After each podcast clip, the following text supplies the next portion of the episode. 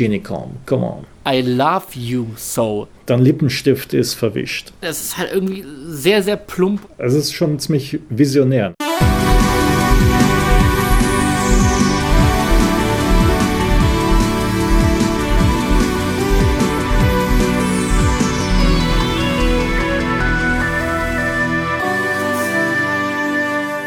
Herzlich willkommen zu einer neuen Folge von Boys of Summer, dem 80er Podcast. Mein Name ist Alex Klug. Und ich bin Eckhard Maronde. Und wir sprechen über Musik, Musik der 80er. Und in der heutigen Folge sprechen wir über fünf Lieblingsalben von meinem lieben Kollegen Alex. Alex, was hast du ich? uns mitgebracht? Ähm, ja, ganz viele kunterbunte Platten ich weiß nicht, sind so kunterbunt. Also wir haben eine Platte, die ist vorne drauf gelb, die nächste ist so oh. schwarz mit ein paar Neontönen. Schön. Die nächste ist so. Neon ist so sehr 80er. Aber, aber nur leicht. Also das Schwarz dominiert schon. Auf der nächsten dominiert das Grau, dann das eindeutig das Rot auf der uh. nächsten und auf der letzten ist es so ja, gelb mit so herbstlichen Rot-Brauntönen. Ich habe also, schon eine Ahnung, was das sein könnte. Ich fände es auch super, wenn die Leute uns jetzt schon mal schreiben könnten, was sie gleich erwarten, damit wir hoffentlich äh, alle Erwartungen enttäuschen. Schreibt es unten in die Kommentare. Ach nein, das geht ja gar nicht. Ja, richtig, richtig. Ach, wir sind ja gar nicht live. Alex, ähm, was hast du denn, hast du die irgendwie gerankt oder sind das jetzt einfach nur fünf Alben, wo du sagst, so, ja, ist völlig egal, die fünf die finde ich einfach geil. Oder hast du da jetzt auch noch so ein Ranking eingebaut? Ich habe sie jetzt mal gerankt, muss aber sagen, äh, es ist schon ein, also so Platz 1 ist ziemlich klar.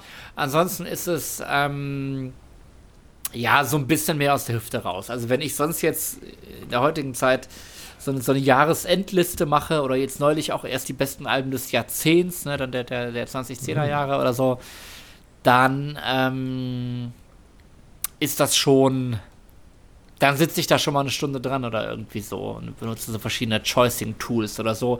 Ganz so viel. Ähm, ganz so viel Was sind denn Choicing-Tools? Wie, wie, funktioniert äh, das? Das Cho Choicing.de, das ist super, das habe ich die Tage erst wieder verwendet. Was ähm, macht man da?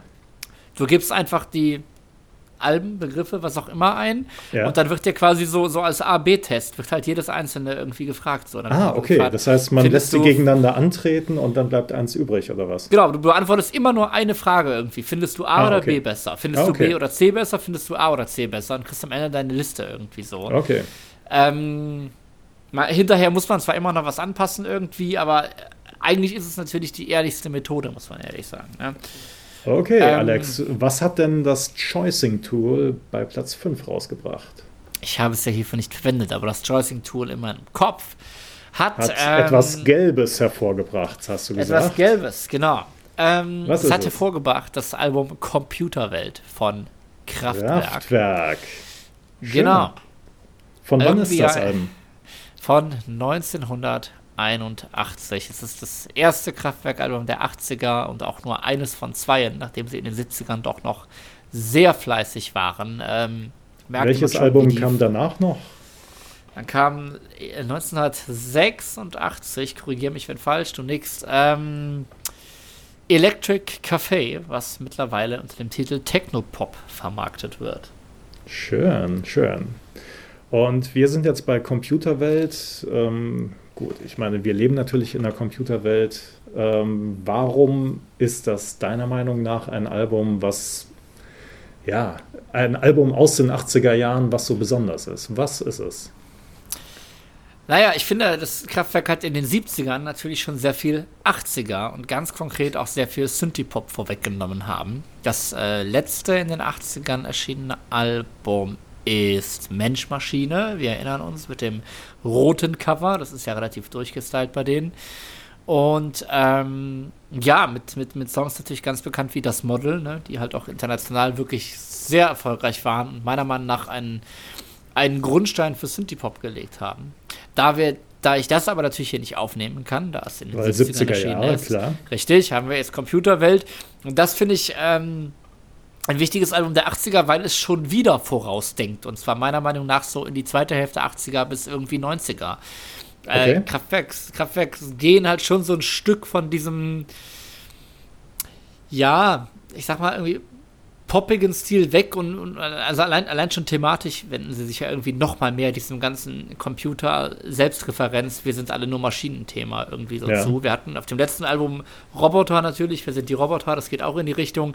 Aber noch Mensch-Maschine immerhin. Und jetzt sind wir komplett genau. in der Computerwelt, okay? Richtig, genau, ganz genau. Und ähm, ja, es ist ich glaube, das Wort ist wahrscheinlich wirklich programmatisch irgendwie eher, wie, wie es nochmal eher klingt. So. Also es passiert meiner Meinung nach noch mehr so mit, mit Arpeggiatoren und, und so. Ähm Arpeggiatoren, was ist das? Das, das ist irgendwie so was. Äh, ja, bitte. Fragst für, du das jetzt oder möchtest du, dass ich Für unsere Hörer natürlich. Für, die, für, unsere Hörer. Arpeggiator. Als würden, als würden die das nicht wissen. Ein Arpeggiator, aber das wird jetzt so unfachmännisch hier, ne? Aber ein Bitte. Arpeggiator ähm, ja, eine, das ist eine, doch eine, eine, fest, Tonsequenz, eine fest, die eine fest wiederholt wird. Tonsequenz, genau, die ich ja. dann quasi auch auf dem Synthesizer voreinstellen kann und dann sage ich halt, wenn ich jetzt diese Tonsequenz zum Beispiel möchte ich jetzt irgendwie, ne, ich habe jetzt irgendwie einen normalen Dreiklang aus dem Grundton der Terz und der Quinte und sage aber, ich möchte ihn nicht wie ein, jetzt zum Beispiel wie einen Gitarrenakkord gleichzeitig übereinander klingen lassen, sondern eben in dieser Reihenfolge. Das Schöne ist, dass ich sowas dann eben auch verschieben kann, sprich ich drücke halt zum Beispiel auf meinem Synthesizer das A und dann spielt er halt vom A aus den Grundton, also das A und die Terz und die Quinte. Und um jetzt zu gucken, ob das auch alle verstanden haben, Eckart, was sind denn, was ist denn die Terz von einem A und was ist denn die Quinte von einem A? Willst du mich verarschen oder was? Nein, bitte. Alex, äh, Komm, sag's mir, bitte. Nein, Nein, das, das ich nicht so hin. hin. Nein. Nicht die Terz? Die Terz, Moment, vom A. Das geht. Äh, ist das, äh, ist das ein äh, C? Ja. Ah, also. okay. Ja. Und die Quinte, Und die Quinte ja, komm, ist dann Quinte D, ist so oder? Nein. D? Nicht? Dis? E. E? E. Du Sagen wir mal, das A, angenommen, das A ist die 1, dann ist das H die 2 und das C ja. die 3. Das ah, D okay. ist ja die 4. Ja. Ne, du bist jetzt, glaube ich, in Halbtonschritten gegangen. Ja, naja, absolut. also ich bin Fall in Musiktheorie jetzt nicht so die Leuchte, aber. Ich auch nicht, aber für, für drum benutze ich ja auch Apache. Für drei. okay. naja, äh, naja, so war das auf jeden Fall. Und äh, ja, wie gesagt, es ist, wie, wie, du schon passend sagst, es ist nicht mehr die Menschmaschine, es ist irgendwie wirklich äh, die Computerwelt. Es bezieht sich auch lyrisch viel darauf, ähm, was jetzt alles mit Computern gemanagt und gemacht wird. Und da muss okay. man auch wieder sagen, wie vorausschauend ist das denn? Wir sind ja so lange vom, vom Internet irgendwie und trotzdem, ähm, egal ob es jetzt Heimcomputer ist, ist, oder It's More Fun to Compute, da kann man. Das sind Songs von dem Album. Das sind Songs von dem Album und man könnte ja. doch da jetzt irgendwie so viel so viel schon reininterpretieren irgendwie auch. Die, die Kinder, die gehen gar nicht mehr raus, die hängen nur noch vor der Kiste irgendwie so. Das hat sich halt erst Jahre später ergeben. Aber es ist auf vielen Ebenen ziemlich ähm, visionär. Und was also ich noch abschließend zum, zur Musik ja, sagen wollte. Bitte. Nee, erzähl, erzähl. Du musst mich öfter unterbrechen, das haben wir gesagt. Absolut, natürlich. Und ich muss mehr absolut sagen. Du musst öfter ähm, absolut auf jeden Fall sagen. Ja. Also ich kann das bestätigen natürlich, dass äh, 1981 es nicht so war, dass jedes Kind einen Computer hatte, einfach aus Kostengründen, glaube ich, weil Computer waren damals natürlich noch sehr, sehr teuer und es gab einfach noch nicht so das Konzept vom Heimcomputer. Das heißt, ähm, was wir ja heute auch mittlerweile wieder überwunden haben, weil jeder ein Handy hat oder ein Tablet. Das heißt, so ein Heimcomputer, so eine feste Computerstation zu Hause ist ja gar nicht mehr notwendig, weil die kleinen Geräte sind ja schon, ja, die reichen ja teilweise auch schon aus. Man kann damit sogar noch telefonieren. Aber ihr hattet ja, wie war das denn? Hattet ihr da einen Computer? Nein, überhaupt Zeit. nicht. Also mein älterer Bruder, der hatte, glaube ich, 1985 seinen ersten Commodore, boah, schlag mich tot, keine Ahnung, das war irgendwie nicht der C64, sondern das kleinere Modell. Das hatte er sich gekauft und ja, da konnte man jetzt auch nicht so viel mitmachen. Man konnte, glaube ich, rudimentär sogar Musik mitmachen. Das hatte, glaube ich, irgendwie so einen so Tongenerator oder was auch immer. Und da konnte man dann halt so, so acht, wie heißt das, 8-Bit-Melodien dann ausspucken. Und Ja, da, also da war ein Kraftwerk dann natürlich schon auch ein bisschen revolutionärer. Das muss man einfach da sagen. War noch, war noch keine Pagiator verbaut, ja, okay. Genau. Ähm, ja, nee, das ist das Ding. Ich, also der Text, jetzt zum Beispiel vom Titelsong Computerwelt, es ist halt, es ist halt irgendwie sehr, sehr plump und auch ne, Kraftwerk-typisch nur mit, nur mit so einzelnen Wörtern gearbeitet. Und ich meine, es ist einfach Nummern, Zahlen, Handel, Leute. Was, was, bitte, was bitte steckt da denn irgendwie schon alles drin so? Also allein schon Zahlen, Handel, das irgendwie, ja, ähm, ja keine Ahnung, Aktienkurse, sonst was irgendwie, was, was, Ja, was es diese ständige Verfügbarkeit irgendwie da- dadurch erst dazu kam. Ne? ja. Es ist schon ziemlich visionär natürlich und äh, insofern natürlich auch äh, nimmt es die kommende Zeit vorweg. Genau. Und ich finde eben, was ich jetzt meinte, mit, in musikalischer Hinsicht nimmt es auch sehr viel, ja, wahrscheinlich 90er Jahre weg. Also das Album wird halt auch öfter wirklich als, als Frühform von Techno wirklich angesehen oder so. Also Ja, man hat halt schon ähnliche, ne, sehr, sehr auf, auf Wiederholungen basierende Rhythmuspassagen hat man schon vorher auf Trans-Europa Express gehabt in den, in den 70ern, was da auch sehr groß ist. Aber hier ist wirklich, also ich, gerade Lieder wie, äh, wie äh, sagst Heimcomputer oder so, äh, die werden da auch schon ziemlich anerkannt. Das hat jetzt zum Beispiel auch in, in Detroit, in der Techno-Hip-Hop-Szene, ziemlich großen Einfluss gehabt. Das, das war einfach schon wieder, wieder ein Schritt weiter und irgendwie schon, schon wieder fast zu viel für die 80er, sag ich mal. ja, absolut. Also ähm, man merkt auf jeden Fall schon einen großen ähm, musikalischen oder soundtechnischen Sprung von den Alben der 70er Jahre von Kraftwerk. Also zwischen Mensch, Maschine und Computerwelt liegen, glaube ich, drei oder vier Jahre. Und man merkte einfach, dass da ein längerer Zeitraum zwischen ist, dass sich halt die Band dann doch mehr Gedanken machen konnte, äh, einfach den Sound noch weiterzuentwickeln. Und gerade im rhythmischen Bereich hat sich da einiges getan. Und darf auch nicht vergessen, zu der, ja, Zeit, zu der Zeit hat ein Kraftwerk ja wirklich auch offiziell, auch wenn natürlich klar ist, dass Leute wie Karl Bartos noch mehr gemacht haben, aber offiziell zwei reine Schlagzeuger in der Band mit Karl Bartos und Wolfgang Flür. Ja. Und das Ganze wurde dann ja noch auf die Spitze getrieben, später mit Electric Café, Technopop. Wir haben ja schon mal darüber gesprochen, das, das ist, glaube ich, so ein bisschen der Shift von, dass das irgendwie der Grad, wie wichtig ist die Komposition, noch ein bisschen kleiner wird und wie wichtig ist der Sound, noch wichtiger wird. Ja, Und, und dadurch, dass der, also das, der Sound ist die Komposition fast schon irgendwie so. Ne? Also es gibt halt, die mussten sich halt, glaube ich, auch nicht wirklich Sorgen machen, dass ihnen das jetzt jemand klaut oder so. ja, Weil es einfach, weil, weil sie einfach, ja, keine Ahnung, immer wieder ihrer Zeit voraus waren wahrscheinlich. ja. Also wir haben ja in den 70er Jahren dann noch so einen Song wie zum Beispiel das Model. Das ist ja einfach als Song ähm, ja unkaputtbar. Das ist ja einfach ein Song, der nicht vom Sound abhängig ist. Natürlich schon von den Melodien und so, aber nicht vom Sound an sich. Und bei Computerwelt haben wir eigentlich so einen, ich sag jetzt mal, so einen, so einen durchkomponierten Song dann wiederum nicht. Da ist der Sound dann vielleicht wichtiger. Du hast gesagt, dass du Mensch-Maschine heute in der Originalversion nicht mehr so gut hören könntest, weil es eben soundmäßig Es- deutlich gealtert ist, aber bei Computerwelt Ja. schon, findest du. Ja, ja. Ja. Also ähm, wir hatten uns darüber unterhalten, genau. Ähm, Mensch-Maschine klingt halt wirklich noch so, also es klingt heute so ein bisschen antiquiert, muss man sagen. Nicht? Also Ja. wenn da jetzt nicht die guten Songs drauf wären, dann würde ich sagen, puh, ja, das ist schon, äh, es ist vielleicht nicht so gut gealtert.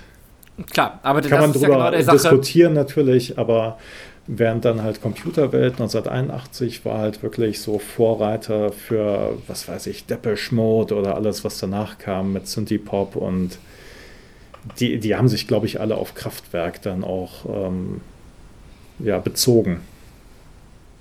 Auf jeden Fall. Also genau drum merkt man ja auch, dass, äh, dass spätestens mit Elect- Electric Café wirklich dieser, dieser endgültige Selbstperfektionierungswahn, sage ich mal, äh, einsetzte, ne, der dann halt später im, im ewigen Remixen und auch im Weggang zweier Musiker äh, resultierte. So Ja. war das. Aber äh, Computerwelt, ein tolles Album, ein ganz tolles Album. Alles klar. Ähm, was hast du noch mitgebracht? Sind wir jetzt schon Wollen bei wir nicht, wollen, Platz wollen wir nicht auch den, den wollen wir nicht Ah. auch mal unseren Zuhörenden die Möglichkeit geben, einmal kurz sich zurückzulehnen und in, ähm, in Computerwelt reinzuhören.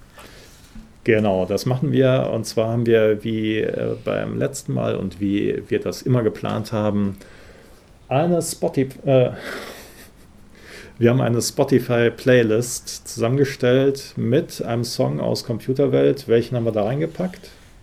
Tja, du hast es gehört. Welch, welchen, welchen würdest du reinpacken? Sag mal. Ich würde, glaube ich, Computerwelt selbst nehmen. Ich denke auch. Ich denke, das ist richtig. Lass mal Computerwelt reinpacken. Alles klar, den hören wir uns jetzt zusammen an und dann hören wir uns gleich wieder. So, wir sind jetzt bei Platz 4 deiner liebsten Alben aus den 80ern angelangt. Was hast du da mitgebracht? Du hast schon mal die Farbe so ein bisschen gespoilert. Sag's nochmal. Ähm, schwarz mit Neon, oh Gott, Pink, ich kann solche Töne nicht so unterscheiden. Wahrscheinlich so Pink-Blau irgendwie. Ich weiß nicht, es ist schon. Äh,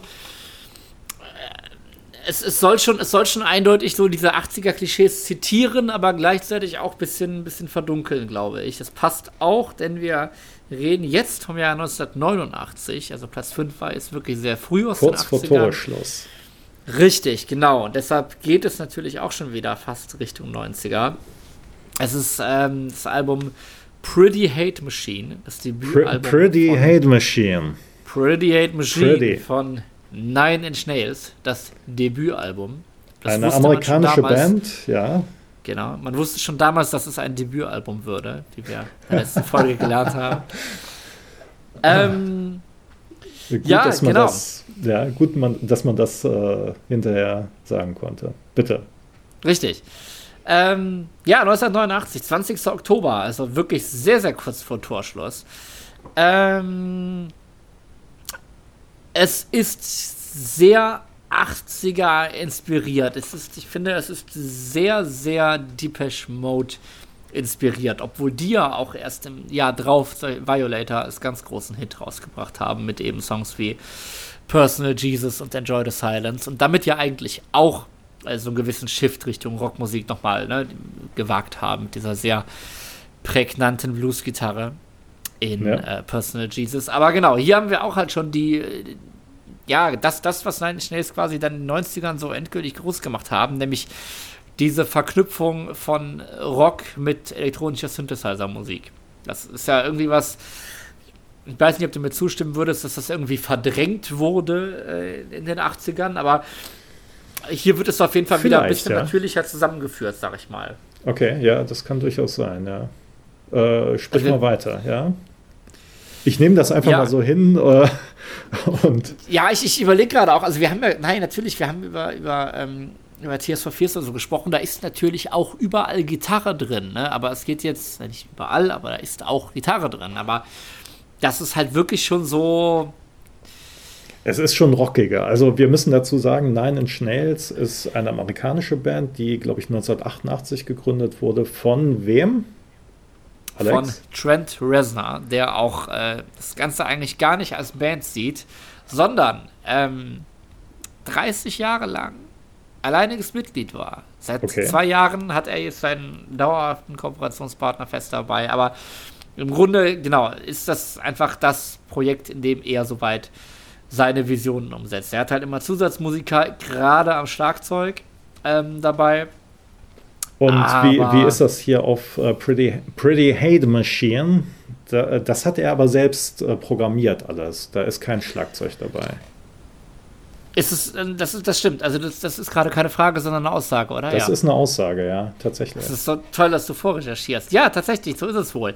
Ähm, genau, also wie gesagt, wir haben, wir haben auch ein, ein, ein es ist irgendwie dieser Industrial Sound, der dann in den 90ern ähm, endgültig auch dank Schnells groß wurde, später aufgegriffen, irgendwie in ein bisschen vielleicht bekannterer, kommerzieller Form, zum Beispiel von Marilyn Manson oder mhm. Ministry und weiteren. Sprich, sehr, sehr, ähm, sehr, sehr, sehr, sehr, sehr, sehr verzerrte Gitarren, sag ich mal, die wirklich schon einen, einen, einen ja, fast mülligen, aber eben auch sehr, sehr schneidenden, kalten Klang haben. Und äh, sowas überlagert sich dann eben mit ähnlich verzerrtem elektronischem Schlagzeug und eben äh, Synthesizer-Arpeggios. Okay. Ich, genau, ich dachte, ja. du würdest jetzt sagen, aggressiver Schreigesang äh, oder. Ja, das ist nämlich eigentlich der Punkt. Äh, ich finde gerade der Gesang ist es, der dieses Album eindeutig in den 80ern zulösen. Äh, Weil zu, es ist noch kein lässt. aggressiver Schreigesang. Genau eben, ne? Also so in frühe 90er MTV-Zeit war das dann schon so der böse Mann mit den langen schwarzen Haaren, der irgendwie immer so, so, so rumschreit so und auch komische, so komischen Themen und so. Und hier ist es schon noch sehr, ja, ich weiß gar nicht. Ich, ich höre halt einen riesen Deepish Mode-Einfluss irgendwie raus mit dieser Tendenz ins, ähm, ins Krachigere, schon irgendwie auch ins Aggressivere, so, ne? Aber. Das heißt, äh, der Grund, warum du das dann quasi mit in deine Liste genommen hast und äh, wer weiß, ob wir vielleicht gleich noch was von Depeche Mode haben. Also der Grund ist, dass es halt wirklich schon eine Weiterentwicklung von Depeche Mode in eine andere Richtung ist. Dass es halt auch nicht rein Depeche Mode ist, sondern in eine andere Richtung geht einfach jetzt, wenn du mir meine eigenen Worte so vorhältst, denke ich mir auch, ich, ich sage jetzt vielleicht zu viel Deepesh Mode, aber das war, vielleicht habe ich es auch einfach in der Zeit das erste Mal gehört, als, als mir an Synthesizer Pop wahrscheinlich fast nur Deepesh Mode bekannt war. Nein, aber genau, ja, es ist, es ist eine Weiterentwicklung. Es sind, es sind irgendwie gefühlt alle wichtigen 80er Trademarks drin. Einfach auch in der, in der instrumentalen Ausgestaltung soweit. Aber es nimmt einen irgendwie Oh, das klingt jetzt so aufgeblasen, ne? Irgendwie so mit an einen düstereren Ort so. Aber nee, aber es ist, es, es hat noch mal, es hat nicht so diesen, diesen, diesen, diesen, diesen tiefe Stimme, Deepish Mode Touch irgendwie so, sondern, sondern gleichzeitig auch die ganze Texte, Aufmachung irgendwie, da war auch noch mehr Schminke im Spiel und so. Es, es hatte, glaube ich, schon noch mal irgendwie diesen, diesen, diesen böseren Anstrich wahrscheinlich. Okay. Und ähm, ja, ne, und, und, und, wechselt dann in, in, gewissen Momenten eben vielleicht doch ein bisschen ins Schreien oder so auch. Auf jeden Fall sehr, sehr, sehr, sehr, sehr aufgepeitscht irgendwie nochmal. Das ist so schon tanzen, aber vielleicht irgendwie tanzen ganz konkret auch, um, um, um negative Stimmungen loszuwerden oder so, ja. sage ich. Ich glaube, so ein gewisser Einfluss sicher auch von, von äh, Joy Division oder dann damals dann später eben New Order auch bestimmt drin. Okay, und äh, du hast dir das Album dann irgendwann zugelegt. Ähm, wie bist du da drauf gekommen? Hast du das irgendwie äh, mal im Radio gehört oder im, auf MTV gesehen oder? Tatsächlich nicht, auch wenn ich finde, dass äh, der Überhit Head Like a Hole durchaus radiotauglich wäre. Nee, nein, schnell sind immer sehr, sehr an mir vorbei ähm, existiert, bis ich die dann 2014 relativ ungeplant bei Rock am Ring gesehen habe. Okay. Und mich das sehr, sehr positiv beeindruckt hat. Das war dann auch eine Zeit, wo sie mit ihrem damals aktuellen Album Hesitation Marks auch wieder wesentlich elektronischer und auch minimalistischer geworden sind. Und dann natürlich auch Songs hiervon reinrutschten, was dann ganz gut gepasst hat. Und ähm, ja, es ist jetzt auch bestimmt nicht mein, mein Lieblingsalbum, aber es ist ein es ist auch eindeutig so, so ein Zeitdokument irgendwie so. Ich würde ja. für spätere Alben auf jeden Fall auch zeitloser nennen. So, es ist so eindeutig 80er und das finde ich schön. Es klingt, also, ne, es gibt, es gibt viele Versuche heutzutage, wo Leute versuchen, heute den Sound der 80er zu kopieren. Mhm. Und das hier ist aber so, als würde man den eigentlich sehr 90er-lastigen Sound des Industrials in den 80ern, in, in die 80er einpflanzen und da schon machen. Und wahrscheinlich, wahrscheinlich gefällt mir irgendwie diese Kombination so gut. Okay. Ähm, ich würde sagen, wir hören einfach mal rein. Und zwar in den Song Head Like a Hole, den du gerade eben genannt hast. Ähm, Nine Inch Nails, Head Like a Hole. Wir haben den Song in die Spotify-Playlist gepackt und den hören wir uns jetzt zusammen an. Jawohl, das war Head Like a Hole. Ich muss jetzt aber nochmal fragen, hast du das denn damals, 89, da warst du ja auch doch älter, als du es 1981 warst. Ähm, Absolut. Mitbekommen oder hast du von Nein Schnells vor den 90ern doch, doch, gar doch, nichts doch. Also Head, Head, Like a Hole, das war tatsächlich so ein, äh, ja, so ein Semi-Hit oder ein kompletter Hit, je nachdem, ob man jetzt so drauf gestanden hat. Aber das lief schon so in den einschlägigen, was weiß ich, äh, Sendungen im äh, Musikfernsehen oder, also im Radio habe ich es jetzt nicht gehört, aber nee. im Musikfernsehen, so in den Sendungen, die mich da interessiert haben, auf äh, MTV vielleicht. Also schon ein. Da gab es, glaube ich, nicht. Schon ja. ein Tanzflächenfüller, würdest du sagen? Ja, absolut. Absolut. Und heute natürlich auch ein Klassiker. das kann man wiederum wirklich sagen. Aber kann man heute schon sagen, dass es ein Debütalbum ist, das sind wieder andere Diskussionen. Aber, aber ganz kurz, aber damals, wie, wie, hat dir der Sound damals gefallen? War dir das, also du bist ja jetzt ähm, heute äh, nicht als großer Nine Schnells Fan bekannt direkt, aber. Nein, also es war, glaube ich, damals, ähm, da hatte ich andere Interessen tatsächlich. Also ich weiß nicht, da kam ja Death Metal auf, das war dann eher so mein Ding. Das war noch stumpfer und also Death Metal ist halt so richtig stumpf mit Grundgesang und tiefer gestimmten Gitarren. Das war einfach so mehr mein Ding damals. Heute würde ich sagen, ja, genau. Es ist einfach, ähm, äh, es ist, wie du sagst, es ist einfach ein Album der 80er, gerade noch, aber nimmt eigentlich schon so den Sound der 90er äh, voraus, wo man heute aber auch schon wieder so Nostalgiegefühle haben kann. Und das hat man ja häufig so. Also was man sich damals nicht angehört hat, das hört man sich heute vielleicht eher an und hat dann eher so ein nostalgisches Gefühl, wo man sagt so, ach ja, damals die Zeit, die, die goldenen 90er, so in der Anfangsphase oder die goldenen 80er in der Endphase. Schön. Ich wollte gerade sagen, ich, ich, ich, kann mich ja nicht erinnern, aber das ist natürlich schon einfach der Punkt, glaube ich, warum äh, 80er Musik in, in vielen Bereichen einfach hörbarer ist als 90er, weil man noch ein bisschen mehr dazu stehen kann. Das, also wenn man, wenn man noch ein bisschen mehr hört, das, das ist vom Sound her wirklich 80er. Und das ist, da ist, da ist die hallige Snare, da ist sonst was drin. Man hört das richtig und man weiß, das ist halt 80er ja. und es ist okay. Und es ist halt einfach nicht dieser Versuch, wie später in den 90ern. Jetzt machen wir alles richtig dick, over the top. Jetzt haben wir, jetzt hören alle CD, da können wir ganz andere Frequenzen abbilden. Jetzt machen wir es richtig bombastisch und das klingt halt zwei Jahre später aber irgendwie schon wieder billig. Dated oder billig, genau. Irgendwie antiquiert, billig. Also gar nicht, ähm, gar nicht allgemeingültig gesprochen, aber ja, das macht ja. so, wenn man, wenn, ne, man hört, man kann beiden Sachen ihre Zeit anhören, aber ich finde, bei den 80ern ist es manchmal leichter, das so als Teil des Sounds hinzunehmen. War halt damals ja, so. Äh, ja, also bei den 80ern muss man natürlich auch sagen, dass sich da soundtechnisch sehr, sehr viel entwickelt hat. Also wenn man jetzt, äh, wir hatten ja gerade eben über Computerwelt von Kraftwerk gesprochen, ähm, die haben ja Sounds produziert, die man als damaliger äh, normaler Musiker einfach nicht hinbekommen hat, weil damals waren einfach Synthesizer oder Keyboards unglaublich teuer.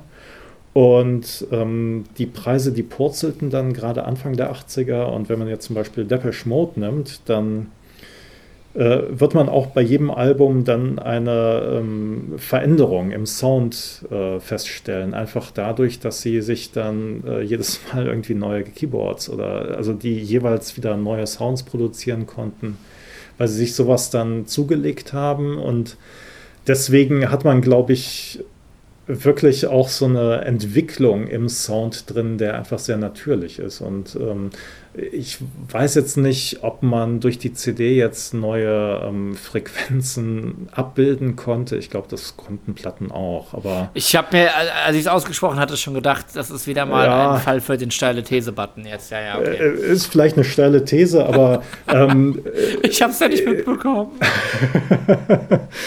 ähm, wahrscheinlich ist schon was Wahres dran, ja. Weil äh, die Produktionsweise, die hat sich schon geändert. Und mm, ich kann halt heute mein MacBook aufklappen und habe halt irgendwie komplette 80er, 90er irgendwas Synthesizer Soundbibliotheken, einen Mausklick entfernt. Ja. So, ne? Ja, ich habe halt, ich kann halt, so. was man heute, also es ist ja schön, aber es ist genau das, was du meinst mit der, der Entwicklung, die man hören kann. Viele äh, Amateurmusiker fangen halt schon mit so einem professionellen Sound an, den sie sich einfach ja. generieren können, dass es zumindest in der Hinsicht halt eigentlich kaum noch Steigerungsmöglichkeit gibt. Oder was heißt Steigerung, aber Variationsmöglichkeiten gibt irgendwie so. Außer ja. ich sage jetzt, jetzt mache ich extra Lo-Fi irgendwie. Naja, Deepish Mode. Äh, ich Dungeon, hätte, Dungeon ich habe, Synth. Ich habe natürlich, genau, ich habe natürlich auch ähm, äh, bei der Liste jetzt viel darüber nachgedacht, ob ich Deepish Mode mit reinnehme. Ähm, Machst du? Machst du nicht? Äh, anders ich, gesagt, ich äh, habe, ich habe, ich habe, für meine, ich habe für meine Fünferliste auf jeden Fall schon mal beschlossen, dass ich keine Band zweimal reinnehme. Das okay. wäre sonst so gewesen. Aber dann habe ich überlegt, Deepesh Mode, okay. Ja. Mein Lieblingsalbum ist nicht aus den Violator. 80ern.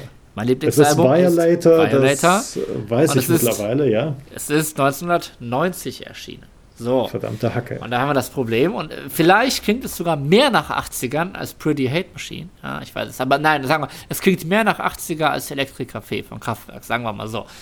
ähm, und okay. da ähm, muss ich dann noch mal ganz kurz zitieren vom Musikmagazin laut.de, für das ich ja auch schreibe. Da haben wir ja vor ein paar Jahren eine Liste mit den besten äh, 90er-Alben gebracht. Und da war dann auch Violator, war was auf 1? Es war sehr weit vorne, glaube ich. Und da kam dann natürlich direkt der ähm, empörte Kommentar drunter. Ja, das ist doch ja vom Sound wohl eindeutig ein 80er-Album. Das ist doch viel mehr 80er-Album. Das passt doch nicht in die 90er-Liste. Und dann hat ja, dann mein Kollege folgerichtig geantwortet: Diese Liste geht danach, wann die Alben erschienen sind. Und das ist dann vielleicht auch der Grund, warum ich hier Computerwelt und Pretty Hate Machine drin habe. Und nicht Prima. Violator. Ja. Ähm, wir sind jetzt schon bei Platz 3, bei deiner Platz 3, bei deinem, bei deiner Platz 3, bei deinem Platz 3 gelandet. Was hast du dir da ausgedacht? Beziehungsweise was hast du da mitgebracht? Also mit diesem falschen Artikel hast du ja jetzt wirklich voll den, Fe äh, den Finger in die Wunde gelegt, dass ich hier nur männliche Interpreten habe jetzt. Ne? Das ist äh, wirklich wahr. Ah, schlimm. Ähm, auf Platz 3 auf Platz 3 habe ich jetzt dann, glaube ich, eher etwas, was, was äh, nicht so aus der Zeit fällt oder so. Äh, es ist mit 1984 mittendrin. Und es ist das Album Forever Young von mm. Alphaville. Mm. Schön, schön.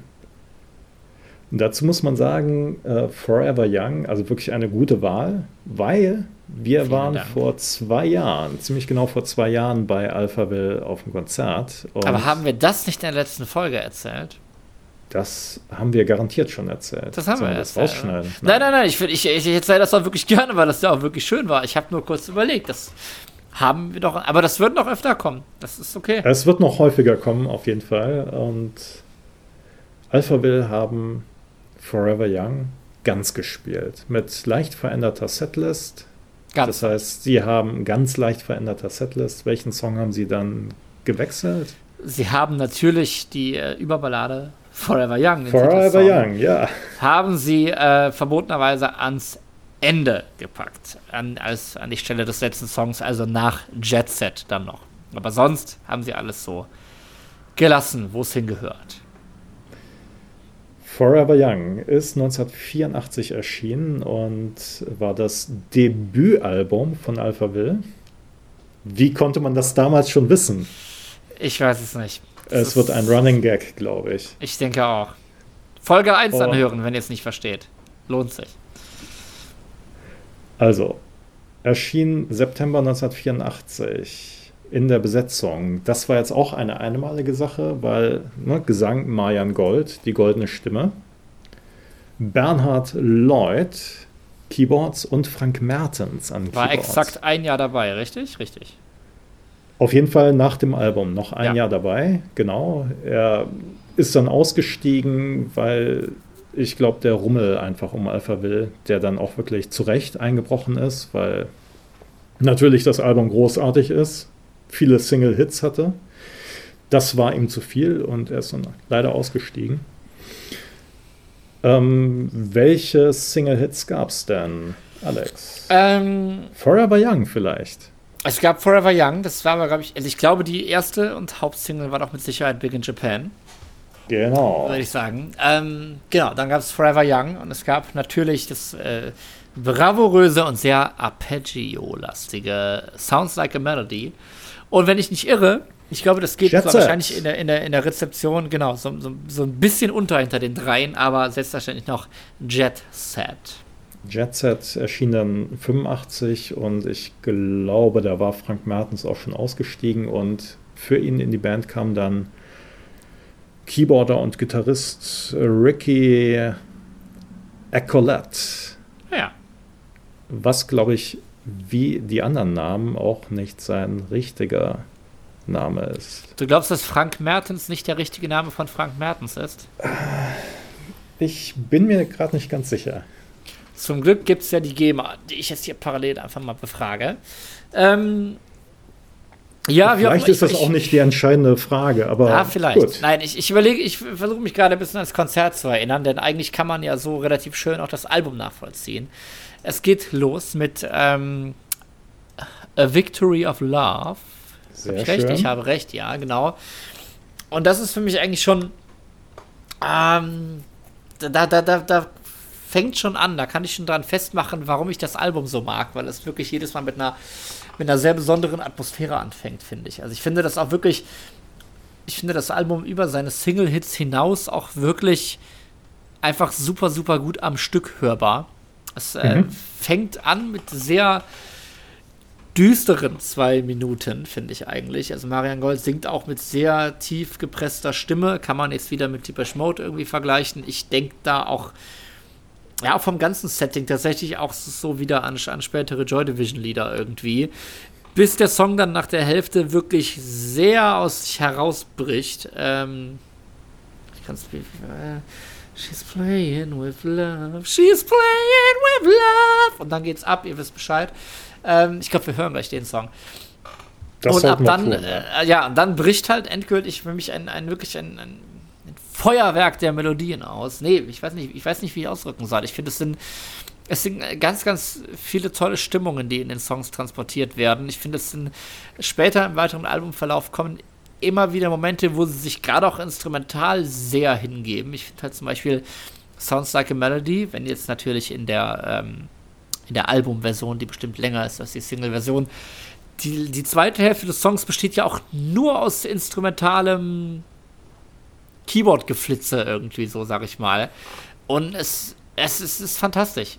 Ich, ich, ich kann mich da, um ehrlich zu sein, jetzt gar nicht zeitlich äh, reinversetzen. Wir haben gelesen, dass äh, es ist ein Jahr zum Beispiel vor dem Patch Up Boys Debüt. Da, und dafür finde ich das dann schon wieder ja. für drei Jungs, die ja von aus unserer Gegend, sag ich mal, schon wirklich, wirklich, wirklich enorm. Ja. Also dazu muss man natürlich auch sagen, ähm, gerade in Deutschland war ja die Neue Deutsche Welle äh, sehr beliebt bis, ich sage jetzt mal 83 und 84 kam dann Alpha Welle, die halt äh, Englisch gesungen haben, die musikalisch eigentlich auch so mit Neue Deutsche Welle überhaupt nichts zu tun hatten. Das war natürlich auch für eine deutsche Band äh, eher schon ungewöhnlich, würde ich jetzt mal sagen. Und sie hatten dann natürlich auch zu Recht international Erfolg. Also wenn man jetzt sich hier äh, mal anguckt, wo dann die ganzen Singles gechartet sind, ähm, ich weiß nicht, in, in England, in, in Benelux, in Schweden Platz 1 mit Forever Young und das Album natürlich auch. Also es war natürlich schon insgesamt ein großer Erfolg. Es ist schon ein Welthit. Also gerade auch Forever Young irgendwie so, wo das bis heute irgendwie auftaucht und wahrscheinlich auch wirklich interkontinental jeder irgendwie so mit, mit, mitsingen kann, ja. wenn du es anstimmst, ja. anstimmst. So. Auf jeden also Fall, also ist schon ja. krass. Also jetzt ist ja nochmal, ähm, ich weiß jetzt gar nicht, jetzt war glaube ich kein Jubiläum, aber äh, es gibt natürlich ähm, ständig irgendwelche Artikel, gerade über den Song Forever Young. In der FAZ war jetzt glaube ich nochmal ein Artikel darüber. In schwedischen Fernsehen äh, war eine ganze Sendung nur über diesen einen Song, rein, ja, 45 Minuten lang, wo dann halt äh, Marian Gold und äh, wie heißt er gleich, Bernhard Lloyd, ja. äh, so ein bisschen aus dem Nähkästchen plauderten, wie sie auf den Song gekommen sind, wie sie den komponiert haben, was es mit Alphaville auch zu tun hat. 45 Minuten im schwedischen Fernsehen, also nicht, dass ich jetzt irgendwie jeden ausländischen Fernsehkanal gucken würde, aber da habe ich es halt gesehen. Und es ist wirklich, ähm, ja, also es ist schon ein Song für die Ewigkeit, muss man sagen. Deswegen ja auch Forever Young. Ja, also ich, ich, ich frage mich da wirklich, wo, wo, wo kommt sowas her? Wo kommt jetzt her? Wir gründen jetzt, wir gründen jetzt eine Synthpop-Band und, und da, da, nehmen wir so ein Album, so ein Song, was auch immer auf. Also es ist auch gerade ähm, der Song aus, Forever aus Young. Herford, oder? Ja, ja, ja. Aber. Kleiner Tipp. Ja, ja, ja, ja. Ja, Moment mal, kleiner, nee, er, kleiner Joke. Ja. Marian kommt aus Herford. Die Band kommt aus Münster. Ja. Oder irgendwann auch Krefeld? Ich war irgendwann, irgendwann ich mit Krefeld. Nein, nein, nein, Münster. Ja, ja, ja, ja. Und aufgenommen wurde das Album aber auch in Berlin. Also nicht auch, sondern es wurde komplett in Berlin aufgenommen. Und es ist ja auch auf dem Album dann der Song Summer in Berlin. Ein toller Summer Song, der zweite. Berlin, ja. Also ich, ich mache mir jetzt nochmal die Tracklist auf. Es ist, es ist. Ich kann, ich könnte zwei, drei Songs, die mich vergleichsweise kalt lassen, benennen, aber es ist halt überhaupt, ich habe überhaupt nicht das Bedürfnis zu skippen. Oder wie auch bei anderen äh, 80er-Klassikern, wo ich mir dann irgendwie nach den Singles das ganze Album zugelegt habe. Ich habe beim Hören nicht dieses Gefühl, ah, wann kommt denn jetzt endlich wieder einer der drei Hits, die ich so gut kenne, die ich so liebe, irgendwie so. Das hat man ja auch, dass man sich dann irgendwie so, man sagt, ich höre jetzt die Platte von vorne bis Ende, aber eigentlich warte ich ja nur darauf, dass endlich Forever Young kommt und so. Und das habe ich hier halt auch gar nicht, ne? Ja. Und mit Skippen ist natürlich sowieso nicht, weil du hast das Album wie viele andere Sachen auch als Vinyl, nehme ich an. Auf jeden Fall. Das war also auch mit. Wann hast du dir das gekauft und warum? Ich habe es gekauft. Ich weiß auch gar nicht, aber also ich, ich habe hab ich das in der letzten Folge erzählt, dass ich halt irgendwann ne, so ein bisschen. Doch, das habe ich in der letzten Folge erzählt. Äh, was, was im Supermarkt lief, war geil, ne? Nee, aber dass ich so ein bisschen angefangen habe, so zu raffen, dass diese ganze 80er-Musik, die einem halt schon präsent war, so, so in meiner Kindheit, Anfang 2000er, wie, wie, wie geil das eigentlich halt wirklich alles ist und, und wie, wie geil halt Synthesizer sind und so. Mhm. Und dass ich dann irgendwann auch gemeinte, so, okay, du hast irgendwie auch Bock, diese Lieder jetzt zu besitzen, irgendwie so. Du hast jetzt irgendwie, ich habe jetzt hier meine, meine Dire Straits und meine Pink Floyd-Platte als, als Klassiker im Regal. Aber nee, weißt du was? Irgendwie, ich will auch total gerne Big in Japan, Forever Young und Sounds Like a Melody auf Platte haben. Und klar, kriegst du natürlich in Ebay für einen Euro geschossen, so völlig ohne Probleme, was ich auch jedem mhm. empfehlen kann. Und ja, ich glaube, das habe ich dann auch wirklich das erste Mal halt schon auf, auf, auf dem Plattenspieler so durchgehört. Wie lange mag das her sein? Zehn Jahre oder so? Ich weiß es nicht. Okay. Ähm, ja, ja, was gibt's noch zu sagen? Nee, ich wollte, Album eigentlich, ne? Total. Ja? Ich, ich, ich, wollte nur sagen, mit dem, wo kommt das her? Zum Beispiel Forever Young hat ja auch wirklich diese absoluten Standardakkorde, die du halt über fast jeden Pop-Rock-Song irgendwie spielen kannst. So, ne, das ist diese ich frage jetzt nicht weiter Abfolge. nach, weil sonst äh, wirst du mich wieder bloßstellen mit Herzen und Quinten. Und nein, nein, aber also die Akkorde sind C, G, A Moll, E, F, G, C, äh, äh F, G oder G, A Moll dann am Ende nochmal. Ich bin mir gar nicht sicher, aber du ja. hörst, es ist nicht allzu, es ist jetzt akkordmäßig nicht allzu komplex, aber äh, zum Beispiel, zum Beispiel äh, Don't Look Back in Anger von Oasis verwendet irgendwie mhm. dieselben Akkorde. Und das ist für mich die, die, Kunst, und das muss man wahrscheinlich dann auch ganz äh, enorm Marian Gold zuschreiben, über solche Akkorde, die tausendmal verwendet wurden, die du jeden Tag im Radio hörst, so eine Gesangsmelodie zu schreiben, die dann ja. nochmal so hängen bleibt. Dieses das, ne, da, da darüber ja. den Song so, so eigen zu machen und so äh, ja, und, und wirklich daraus irgendwie nochmal diesen Ohrwurm-Faktor so rauszustellen, das, das finde ich enorm. Ich finde, das gelingt auf dem Album noch einige Male. Auch ein Song wie Summer in Berlin, der jetzt vielleicht nicht jedem was sagt. Wenn man den einmal hört, dann äh, hat man den wirklich eine ganze Weile im Kopf. Deshalb finde ich, wir sollten jetzt in die Playlist einfach mal sowohl Victory of Love, den Opener, packen, als auch Summer in Berlin. Ihr könnt gucken, welchen von den das beiden ihr wir. hört. Genau, weil ich glaube, Big in Japan haben wir alle oft genug gehört, ist auch ein super Song, aber. Und Forever Young natürlich auch schöne Sache, den hört ihr euch sowieso an, aber Victory of Love und Summer in Berlin. Und wir hören uns gleich wieder. Dann kommt ihr wieder zurück und wenn wir hier durch sind, dann könnt ihr das ganze Album hören. Auf Alles klar. Bis gleich. So, da sind wir wieder. Das war A Victory of Love und Summer in Berlin von Alphaville. Und wir sind jetzt schon bei Platz 2 angelangt. Alex, es geht um deine Lieblingsalben aus den 80er Jahren, Platz 2. Was hast du da rausgefunden? Welches ähm, Album ist es? Es ist das Album, über das wir im Vorhinein mal sprachen, als es um die Ausrichtung dieses Podcasts ging und du gesagt hast, Metal-Alben gehören hier nicht hin und dann sprachen wir über die Schnittmenge von Pop und Rock und und so weiter. Dann haben wir gesagt, als Beispiel, was ist denn mit Falco 3? Ja, und deine Reaktion hat mehr mich dann, 80er Jahre geht doch gar nicht. Also, so, diese Reaktion hat mich dann endgültig motiviert, das als Platz 2 zu nehmen. Falco 3 auf Falco Platz 2. Falco 3 auf Platz 2. Schön. Dumm Diddlei. Warum, warum Falco 3 und nicht Einzelhaft oder Junge Rämer?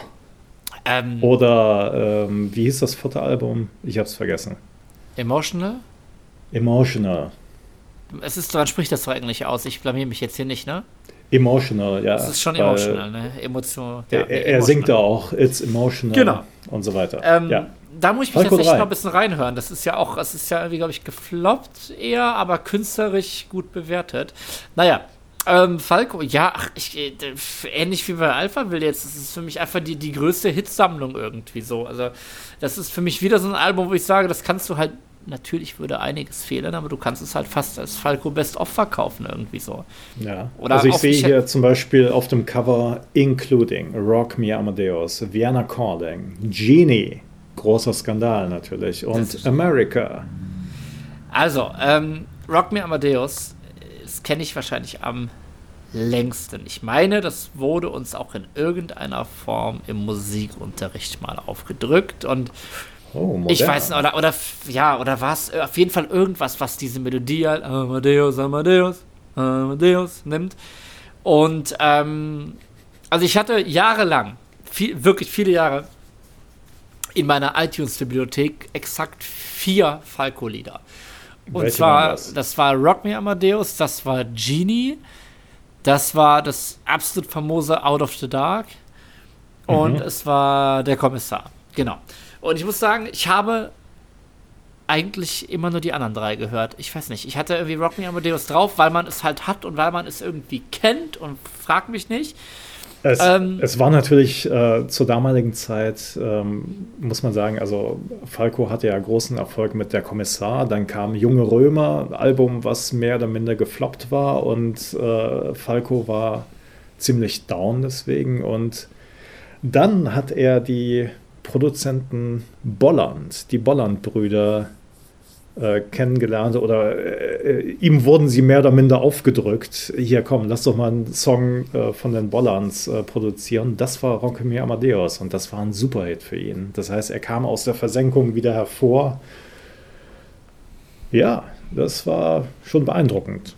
Und dann musste das Album folgen, genau. So, und es ist eben so, Rock Me Amadeus steht am Anfang dieses Albums und ich muss sagen, seitdem ich halt dieses Album ähm, am Stück höre und auch die anderen Lieder kenne, habe ich damit überhaupt kein Problem mehr. Weil es ist, es ist ein super, es ist natürlich auch ein super Lied, es ist aber auch einfach so ein super Opener und eine super Einführung in dieses Album, was sich direkt, ja, sowohl soundmäßig, ähm, du bist, du bist direkt angekommen. Du weißt irgendwie direkt so ein bisschen, was, was folgt jetzt so. Trotzdem sind es halt Sachen wie, wie Genie dabei, die halt nochmal diese, ich sag mal, ganz besondere Atmosphäre irgendwie so aufbauen. Ne? Wenn man das ja. damals auch so gesagt hätte.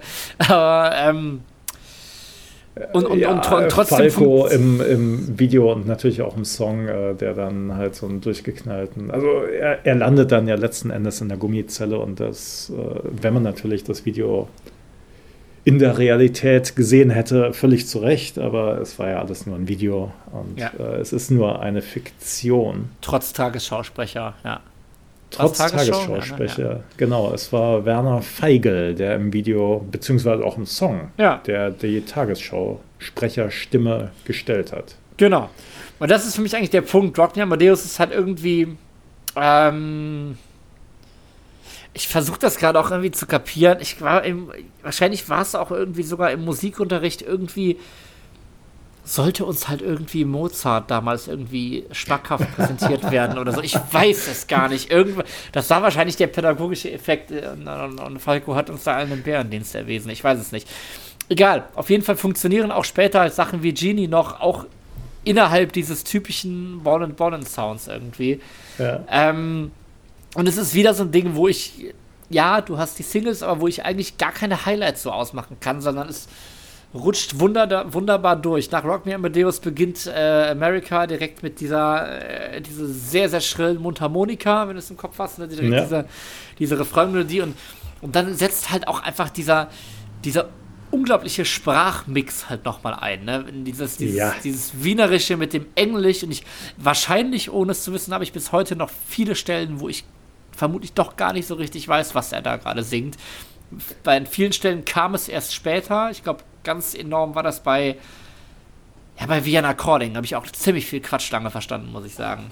Ja, ja, das ist so, glaube ich. Also ich kann mich an früher auch erinnern mit der Kommissar. Ich meine, wie alt war ich da? Zwölf oder so oder elf, als Falco das gesungen hat. Und es war einfach dieser Mix und man hat das gar nicht äh, erfasst, was er da gesungen hat. Und Aber es ist einfach so. Irgendwie um Drogen geht, glaube ich, oder? Ja, Kommissar, um schlimme ja, Drogen sogar. Ja. Der Schnee, auf dem wir alle talwärts fahren, kennt heute jedes Kind. Ich hoffe, das Ja, das richtig. war damals nicht so. Ähm, also ich habe mir damals die Textblätter nicht so durchgeguckt. Und es gab, glaube ich, irgendwie, äh, da, da, hatte ich mit jemandem noch drüber gesprochen. Es gab früher noch so Texthefte, die man irgendwie so äh, in, im Zeitschriftenkiosk kaufen konnte, wo dann halt aktuelle Texte auch abgedruckt waren. Und übersetzt natürlich. Okay, das, das die, also die, die habe ich nicht gekauft, ja. Aber das hatten die wir ja später inkludiert in der Bravo eigentlich drin oder in der, in der Popcorn. Ja, in, in der Bravo also war, auch mit ja, den Übersetzungen, das, das ist ja dann wirklich so geblieben, ja. Ja, genau. In der Bravo war, glaube ich, immer nur ein Text drin. Keine Ahnung. Und da gab es halt ganze Hefte, die man dann kaufen konnte. Aber da hat mein Taschengeld nie gereicht. Ich habe dann lieber irgendwelche Singles gekauft. Von Falco übrigens habe ich Maschine brennt, habe ich mir irgendwann gekauft. Das war aber davor. Das war noch vom ersten Album. Cool. Und auf der B-Seite, um nochmal auf Drogen zu kommen, ganz Viren. Ganz, ja. Halt, das war ja schon der erste große Skandal, glaube ich, ne? Ja. Ja, also schön. Ich, ich, ich gucke hier gerade bei, ganz kurz bei Vienna Calling. Ich muss gerade mal schauen, was ich da für einen Quatsch. Ja, genau. Hello, Vienna Calling. Und dann 210. Der Alarm ist rot. Der Alarm so, ist rot. Der Alarm ist in rot. Nord. Hättest du, also du hast das immer verstanden, der Alarm ist rot, oder? Nein, nein. Ich habe es wirklich nicht verstanden. verstanden. Du hast aber dann. Ich, ich habe das einfach so als irgendwas, als Gebrabbel so wahrgenommen und äh, es war schon cool, weil Falco war natürlich auch so ein unheimlich cooler Typ und dieses Wienerische kam natürlich auch immer so durch und dass es aber so ein krasser Mix war aus dem Wienerischen und dem Englischen, ja. wo man, also man, man hat es ja echt nicht mitgekriegt. Man hat das, glaube ich, einfach so. Äh, es ist so natürlich einfach, wie es ineinander überfließt, ja. Und aber ich glaube, man hat einfach auch äh, hingenommen, dass nicht jeder Text einfach Sinn ergeben hat. Ja. ja aber die Atmosphäre stimmt halt.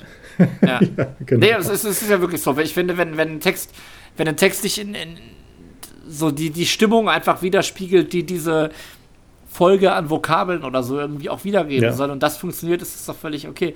Aber ja, und das war natürlich schon alles ziemlich verrückt. Nicht? Also bei Rock Amadeus war es ganz klar, das handelt jetzt von Mozart. Ne? Er war ein Mann der Frauen, Frauen liebten seinen Punk. Das hat man natürlich alles Hammer. verstanden, ganz klar. Bei anderen Songs, wie gesagt, Vienna Calling, da habe ich keine Ahnung, ne? Vienna Calling, ja, hatte jetzt keinen tieferen Sinn und äh, das Hast du denn sowas früher mitgesungen eigentlich? Oder hast, weil du sagst halt, ich habe Gebrabbel verstanden. Lustig ist ja eigentlich, wenn man auch ewig mitsingt und was Falsches singt. Ja. Oder hast du eher bei sowas nie für dich jetzt irgendwie mitgesungen oder irgendwie so? Ähm, äh, ja, wahrscheinlich dann nur Vienna Calling. Oh, oh, oh, oh. Hat das ja, nicht ja, genau. gereicht, genau. oder? Ja, ja, also ich, also ich habe es nämlich gemerkt, ich hab, muss sagen, ich habe ähm, die Platte ganz, ganz viel im letzten Jahr, im, äh, so im März rum, im Homeoffice, so gefühlt so jeden ja. Tag zum Frühstück gehört. Ähm, das war schön, aber ich habe auch immer hinterher halt das Out of the Dark Album aus den äh, 90ern. Stimmt das jetzt? Aus den 90ern, ja, ja, klar. Gehört, was dann ja schon doch ein bisschen mehr Richtung mm, Techno-Schranzenparty manchmal geht. Dann, danach war es dann aber auch gut. Naja, auf jeden Fall habe ich es dann immer da sehr, sehr viel mitgesungen und ich muss ganz ehrlich sagen, ich habe halt statt 210 der Alarm ist rot auf jeden Fall I Love You So gesungen. Hab mir das aber vom Verständnis her noch selber rechtfertigt, weil ich mir irgendwie so einen Scheiß eingebildet habe, wie als ob 210, was ja auch einfach von der Runterzählen ist, als ob das irgendwie die Postleitzahl von Wien wäre oder so. Also okay, so ja. hätte ich das vermutlich erklärt. Aber so. ja, I love you so, ja, das hätte auch durchaus sein können. Äh, Wahrscheinlich habe ich genau das Gleiche verstanden. Ich bin mir fast sicher. Ja. Ähm, Plötzlich Während Genie zum Beispiel, Genie war es ja gar nicht so, das hat ja wieder so eine ganz eigene Atmosphäre und es ist natürlich, da, da hat man den Text natürlich verstanden. Genie come, come on. Ja, ja, ja, ja. Und so weiter, ja. Auf jeden Fall, ich gucke gerade hier sonst nochmal durch Dein so Tang Tango the Night. Tango the Night, äh, Tango the Night Away. Ja, auch das. Also ich muss sagen, solche, das ist, ne, es ist ja wirklich dieser, dieser Tango-Rhythmus, da bist du ja, du bist ja schon so am ja. Tanzen, so eine dim, dim, dim, Das ist sowas, das, das, das könnte ich mir wahrscheinlich anders, so, so ein Tango-Rhythmus in der Popmusik, das fände ich wahrscheinlich scheiße.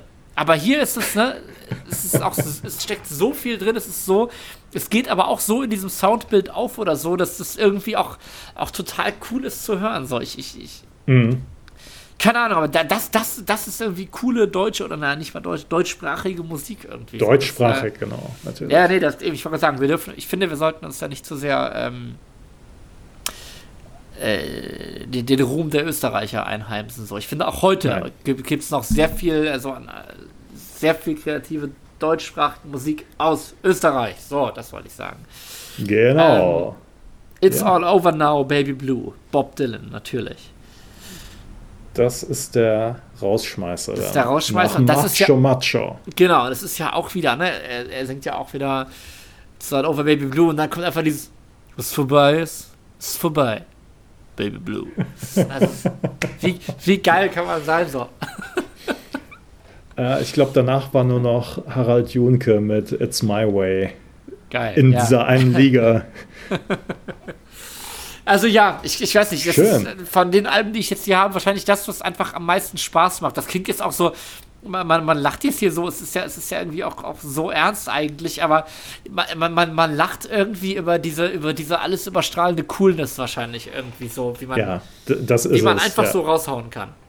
Natürlich. Und äh, das war halt wirklich so ein Alleinstellungsmerkmal. Und äh, ich meine, Falco, ja, der, der konnte das einfach. Und der hat das natürlich auch wirklich auf die Spitze getrieben.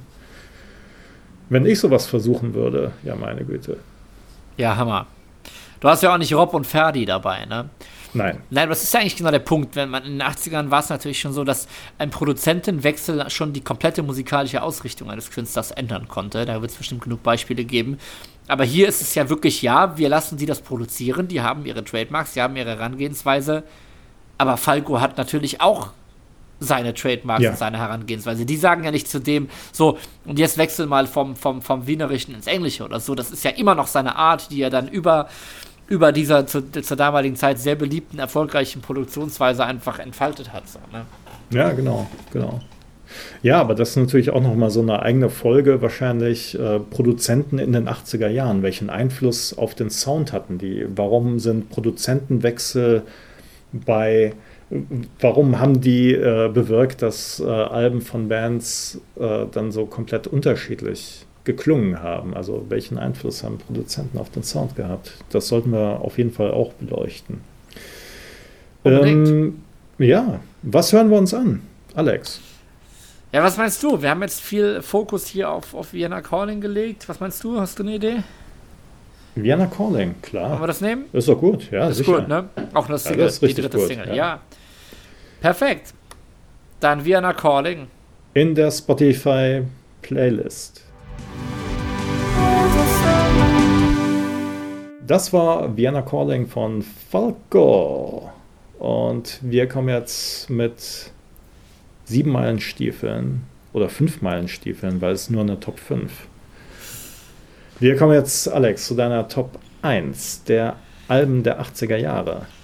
Es ist deine persönliche Top 1. Es Welches Album ist denn deiner Meinung nach das wichtigste Album der 80er? Oder das Nein, Beste, das. Oh, Himmel. das wichtigste Album, da muss ich ja jetzt doch wieder Modern Talking ausgraben. Nein, es ist keinesfalls das wichtigste das Album der 80er. Das ist nicht nur Dieter Bohlen. Es ist sondern mein, auch Thomas Anders. Richtig. Es ist mein liebstes Album der 80er. Und wie gesagt, hier wäre jetzt eigentlich auch das Problem aufgetaucht, dass ich eigentlich mehr als ein Album pro Band hätte nehmen müssen, denn es ist auch meine, mit Abstand meine Lieblingsband der 80er. Wer ist es? Es ist Talk Talk mit dem Album The Color of Spring. Aha. The Color also, of Spring, das war das zweite Album von das dritte 19, Album. Das dritte Album. Es ist das dritte Album, genau. Okay. Es, gab, es gab Anlauf Nummer 1, das ist ähm, The Party's Over. The Party's Over. Unter anderem The mit dem Song Talk Talk. Kennst du den? Talk ja. Talk. Ja. ja. Äh, dann kam der richtig große Synth-Pop-Hit It's My Life. It's My Life mit It's My Life und mit. Du äh, kennst It's My Life natürlich noch von Dr. Alban vielleicht, 90er Jahre, aber. Dr. und Talk Bon Jovi. Talk. Und Bon Jovi. Bon Jovi, natürlich. Meine, meine Coverband, die ich neben diesem Podcast äh, betreibe, die versuche ich auch schon länger zu überzeugen, dass wir aus diesen drei It's My Lives mal eine Medley spielen sollen. Aber Schön. wie so oft bin ich mit meinen guten Ideen alleine. Ähm, The Color so, of Spring, das dritte Album von 1986. Richtig, genau. Ja, wie Warum gesagt, davor, der, der Vorgänger It's My Life, das wäre meine andere Wahl gewesen. Der hatte noch ähm, hatte It's My Life und Such a Shame drauf. Das auch zwei mhm. Wahnsinnslieder sind und überzeugt auch sonst mehr. Aber ich finde, ähm, Color of Spring überzeugt mich wahrscheinlich noch ein bisschen mehr auf ganzer Linie. Auch wenn ich zum Beispiel sage, Such a Shame ist vielleicht noch ein besserer Song, aber ähm, der. Du hast gerade eben gesagt, dass Falco natürlich ein äh, ja, Party-Album ist, dass man da gute Laune hat. Bei Talk Talk ist das eher nicht der Fall. Das ist ja nicht der Fall. Das liegt für mich vor allem am.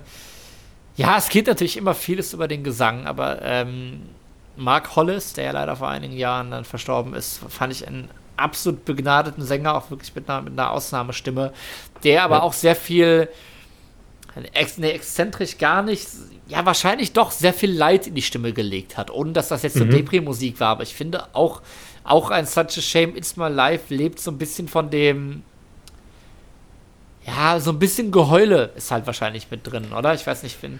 Oder so die, kann dieses, dieses Gedrungene. Ja. Dieses Gedrungene. Ja. Ich, ich sehe ihn immer vor mir in, in, in, Videos so, wie er so beim Singen die, die, Zähne, die Zähne aufeinander beißt und das so, so rauspresst irgendwie so. Mhm. Ähm, ja, also, also für mich auch der, auf jeden Fall der Sänger der 80er eigentlich.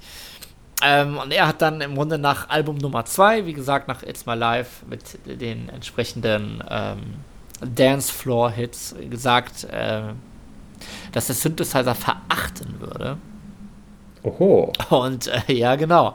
Man muss dazu sagen, ähm, nach dem ersten Album, nach, nach Party's Over, wo auch das Lied Talk Talk drauf ist, ist der eigentliche Keyboarder Simon Brenner äh, ausgestiegen und danach haben die, hat die Band nie wieder einen Keyboarder bekommen, sondern stand dann bis zum Ende oder bis fast zum Ende aus ihm und einem Bassisten und einem Schlagzeuger, Paul Webb und Lee Harris. Und ähm, die Rolle des Keyboarders ähm, hat wurde, der Produzent eingenommen. Hat der Produzent eingenommen, richtig. Tim Freeze Green Free, Freezy Green. Man Freezy, richtig, jawohl. Freezy. Sagen Freeze wir mal so. Green. Ja. Äh, eingenommen. So, die Sache ist, er war halt Produzent und nicht fester Keyboarder und hat natürlich auch einfach noch ganz andere Sachen, ganz andere Musiker, ganz andere Soundbilder mit reingebracht. Und ich finde, das hört man, um jetzt wieder zum Thema zu kommen, halt ganz enorm auf Color of Spring. Das ist, äh, ich habe es bei mir bei iTunes, glaube ich, unter Art Pop oder ne, unter Pop Art Rock irgendwie einsortiert. Weil, mhm. ja, es ist schon. Der, der, künstlerische Anspruch ist vermutlich etwas höher irgendwie so. Schon alleine, weil, weil einfach nicht mehr alle Lieder einheitlich auf dem gleichen Instrument so basieren, würde ich mal behaupten. Ja. Ähm, Wel welches ist denn das bekannteste Lied? Ich würde jetzt mal sagen. Nee, Life's nicht, What You Make It. Richtig, genau. Ebenfalls ja. sehr bekannt ist Living in Another World vielleicht noch. Ja. Aber Life's What You Make It. Ja, fängt an mit äh, Akkorden Bass. auf dem äh, ja, Bass und natürlich auf dem Piano. Ne? Genau. Genau, also ich, ich finde. Tiefen Akkorde da, so dong, dong, dong, dong, dong, dong. Ganz genau. Also ich, es ist auch ein, ich finde, ich finde, ich finde wirklich diesen, diesen sehr punchigen Bass eigentlich auch ein großes Merkmal. Einfach, der klingt halt für mich halt fast schon wie programmiert, aber es klang live auch so. Er ist es nicht. Das ist einfach. Äh, Paul, Paul Webb, es ist Paul Webb, bitte sag nichts Paul Falsches. Webb, ja. Paul Webb ist, ist auch wirklich einfach ein, ein, fantastischer und sehr, sehr, sehr, sehr tighter Bass ist einfach auch gewesen. Ähm, genau, gleichzeitig haben wir aber auch, Mark Hollis selber hat halt noch unheimlich viele Tasteninstrumente gespielt, ne? also Orgel, Vibraphon und so weiter. Gleichzeitig hat man aber auch äh, in, im zweiten Song, I Don't Believe in You, kommt plötzlich dann auch ein, ein E-Gitarren-Solo raus was, ich weiß nicht, im Studio, zumindest live auch wirklich vom von einem ziemlichen Heavy-Metal-Gitarristen mit Fukuhila und allem, was dazugehört, auch gespielt wurde und so. Das ist wirklich, man sieht das ganz deutlich auf, es gibt diesen wunderbares Video live at äh, Montreux. Trö, Trö. Ja. Ich war ja schon da, ich muss das ja wissen. Genau. Ähm, beim Montreux Jazz Festival, äh, wirklich in der, in der, Hochphase der Band, quasi zu dieser Zeit. Äh, und es ist, es ist irgendwie so, die, ich, ich merke das so, wenn die Bühne quasi so ein riesiger Spielplatz ist, so irgendwie zwei Keyboarder, so ein total abgedrehter Percussionist, der noch, und es passiert irgendwie so viel auf einmal.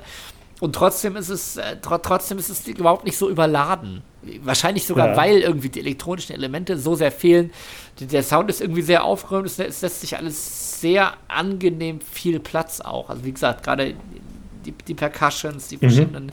Verschiedenen Tasteninstrumente. Und es ist, es ist irgendwie auch ein sehr luftiges Album, was für mich gar nicht so so krass, wie gesagt, jetzt irgendwie so mit diesem Verhalten Snare-Schlägen oder so gar nicht so typisch wie 80er Pop klingt, sondern ja. Ja, also zeitlos. Das, das, das ist für mich wirklich auch vom Sound her ein absolut zeitloses Album.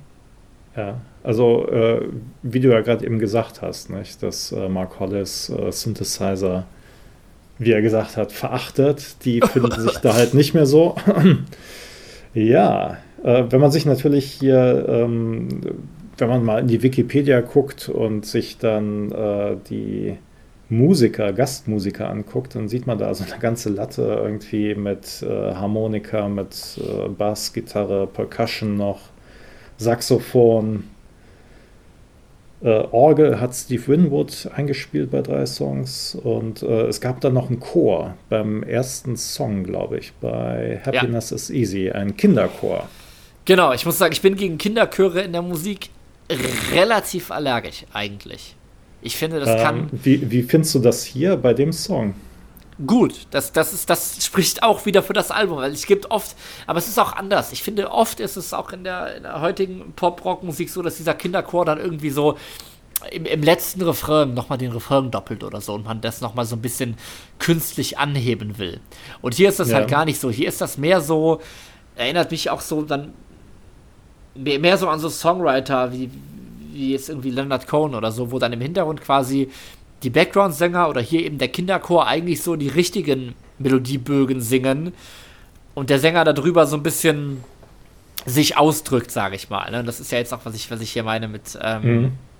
ja, ne, wenn ich, wenn ich Hollis vor mir sehe mit, mit, äh, wie er, wie er das so hervorpresst irgendwie so. Und eigentlich ist, war, da, war Talk Talk halt überhaupt keine Band mit irgendwie jetzt mit vielen Gesangsschichten oder mit, mit großen Background-Chören oder so. Ja. Aber ich glaube, genau hier hat man das, äh, ja, keine Ahnung, genau, genau hier funktioniert das. Und überhaupt schon, dass es irgendwie ein Album gibt, wo ich einen Kinderchor drauf mag, spricht auch schon wieder sehr für hierfür, das dass das hier ja. irgendwie gemacht ist. Ja. Genau. Ähm, wie ging, also andere Frage, beziehungsweise schließe ich ja an, wie ging es dann mit Talk Talk weiter?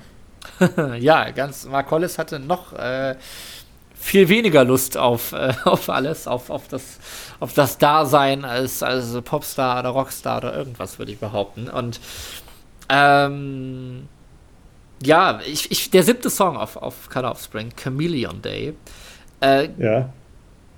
gibt da schon äh, ganz klar die Richtung vor, muss man tatsächlich sagen. Denn ähm, das ist dann sehr, sehr spärlich. Ich will jetzt nicht lügen. Ich meine, auf dem Song ist auch überhaupt kein Schlagzeug drauf. Und da kommt, das geht so ein bisschen in, in so eine Art Kammermusik irgendwie fast schon über. Sprich, diese ganzen Instrumente sind eigentlich schon noch da, aber lassen sich, die lassen sich nicht einfach nur Raum, sondern die treten einfach auch nur noch ganz, ganz wenig zutage.